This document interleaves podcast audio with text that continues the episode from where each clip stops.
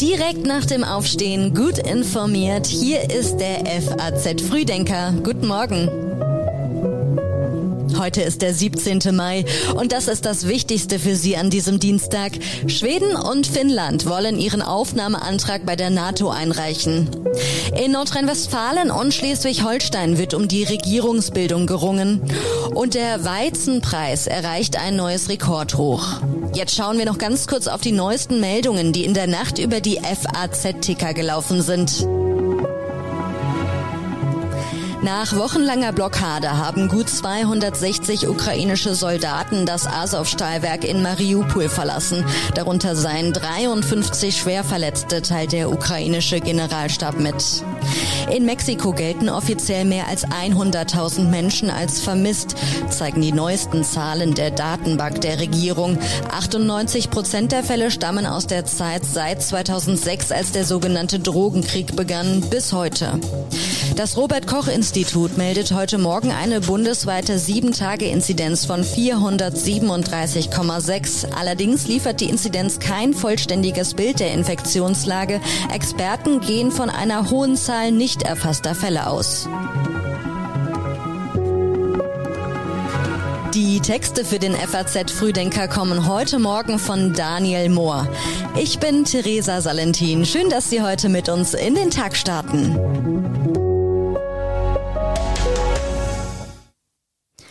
Heute könnte es soweit sein. Die traditionsreiche Bündnisneutralität der nordischen Länder geht zu Ende. Und Putin gibt sich gelassen.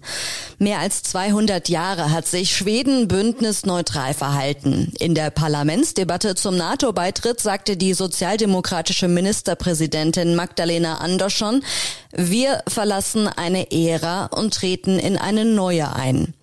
Finnlands Ministerpräsidentin Sanna Marin sagte in Helsinki, das einzige Land, das die europäische Sicherheit bedroht und jetzt offen einen Angriffskrieg führt, ist Russland. An diesem Dienstag, spätestens aber morgen, wollen Finnland und Schweden gemeinsam ihren Aufnahmeantrag bei der NATO einreichen. Beim Treffen der NATO-Außenminister in Berlin sagte Außenministerin Annalena Baerbock am Sonntag, die Türen der NATO sind für Sie geöffnet. Und wenn Sie sich entscheiden, durch diese Tür zu gehen, dann werden wir Sie mit offenen Armen empfangen. Schweden und Finnland, if you're ready, we are ready.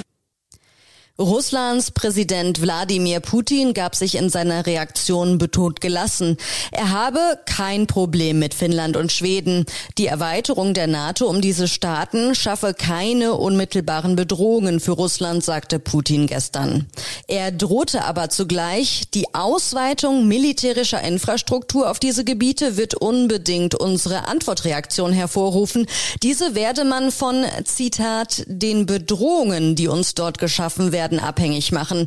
Die Erweiterung erfolge im Interesse der USA und schaffe aus dem Nichts ein Problem, so Putins Aussage. Russische Truppen haben sich wohl aus der zweitgrößten ukrainischen Stadt Kharkiv zurückziehen müssen. Damit ist die erste große Gegenoffensive der Ukraine erfolgreich gewesen. Ein Video des ukrainischen Verteidigungsministeriums zeigt, wie Soldaten nördlich von Kiew an der russischen Grenze einen Grenzpfahl setzen. Russische Truppen hätten einen geordneten Rückzug aus der umkämpften Region antreten müssen. Die Echtheit des Videos lässt sich zwar nicht überprüfen, aber zahlreiche Berichte, zum Beispiel auch des renommierten unabhängigen Institute for the Study of War, deuten darauf hin, dass die Russen nach der Schlacht um Kiew eine zweite Niederlage erlitten haben. Offenbar ist es den ukrainischen Truppen gelungen, das gesamte Gebiet nördlich der Stadt bis zur Grenze unter ihre Kontrolle zu bringen. Für die Ukrainer ist das ein wichtiger Erfolg. An anderen Stellen gehen die Kämpfe heftig weiter. So zum Beispiel um die Flussquerung des Siversky Donetsk. Bilder und Videos zeigen ein Feld der Zerstörung. Mehr als 400 russische Soldaten sollen dabei getötet worden sein. Die FDP will in Nordrhein-Westfalen nicht regieren. Nach der Landtagswahl ist damit der Weg für eine CDU-geführte Regierung frei. Schwarz-Grün, das ist die Prognose für die neue Landesregierung in NRW, laut Joachim Stamp, FDP-Spitzenkandidat. Wir werden jetzt in Nordrhein-Westfalen eine äh, schwarz-grüne Koalition bekommen. Es ist klar erkennbar, dass die CDU bereit sein wird, auch für die Wahl des Ministerpräsidenten viele Inhalte zu opfern. Und das wird für uns dann auch als Demokraten eine Herausforderung sein, das entsprechend zu begleiten. Auch der FDP-Bundesvorsitzende Christian Lindner sieht seine Partei nach dem Wahldebakel nicht auf dem Weg in die Regierung. Eine Ampel in Nordrhein-Westfalen hätte überhaupt keine innere Legitimation. Die FDP war von 12,6 auf 5,9 Prozent der Wählerstimmen zurückgefallen. Schwarz-Gelb hat damit keine Mehrheit mehr. Die meisten Wähler wünschen sich eine rot-grüne Regierung, für die es allerdings nach den Verlusten der SPD auch keine Mehrheit im Parlament gibt. Mit Unterstützung der FDP würde es aber reichen. Ein solches Ampelbündnis fänden 26 Prozent der Wähler gut, Schwarz-Grün 34 Prozent. Die Grünen wollen aber nicht nur mit der CDU über eine Koalition verhandeln. Auch die SPD hat die Hoffnung auf eine Ampel noch nicht aufgegeben. Bis auf die Grünen mussten alle Parteien im Parlament einen Verlust an Wählerstimmen verkraften. Eine Woche weiter in den Gesprächen sind schon die Parteien in Schleswig-Holstein. Die CDU als mit großem Abstand stärkste Partei will heute zunächst mit den Grünen eine mögliche Koalition sondieren und dann mit den Vertretern der FDP sprechen. Anders als in Nordrhein-Westfalen hätte Schwarz-Gelb im Norden eine Mehrheit, allerdings mit empfindlichen Verlusten für die FDP. Auch eine Fortsetzung der Regierung mit FDP und Grünen ist nicht ausgeschlossen.